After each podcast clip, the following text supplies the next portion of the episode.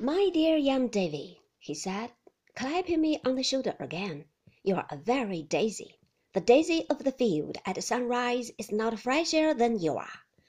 I have been at Covent Garden too, and there never was a more miserable business. Hello, you sir!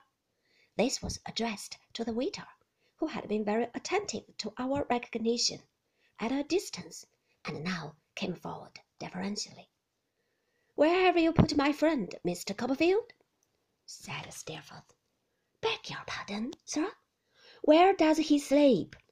What's his number? You know what I mean, said Steerforth.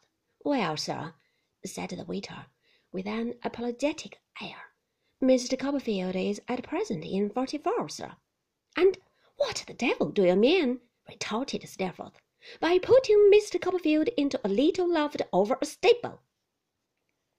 Why, you see, we wasn't aware, sir, returned the waiter, still apologetically, as Mr. Copperfield was anyways particular.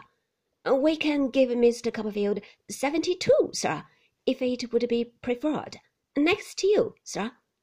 Of course it would be preferred, said Steerforth, and do it at once. The waiter immediately withdrew to make the exchange. Steerforth, very much amused at my having been put into forty-four, laughed again, and clapped me on the shoulder again, and invited me to breakfast with him next morning at ten o'clock. An invitation I was only too proud and happy to accept.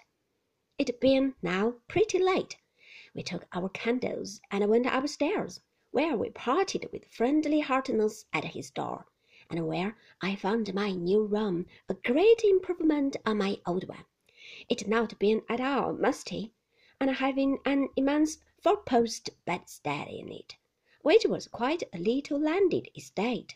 Here, among pillows enough for six, I soon fell asleep in a blissful condition, and dreamed of ancient Rome, Steerforth, and friendship until the early morning coaches, rumbling out of the archway underneath, made me dream of thunder and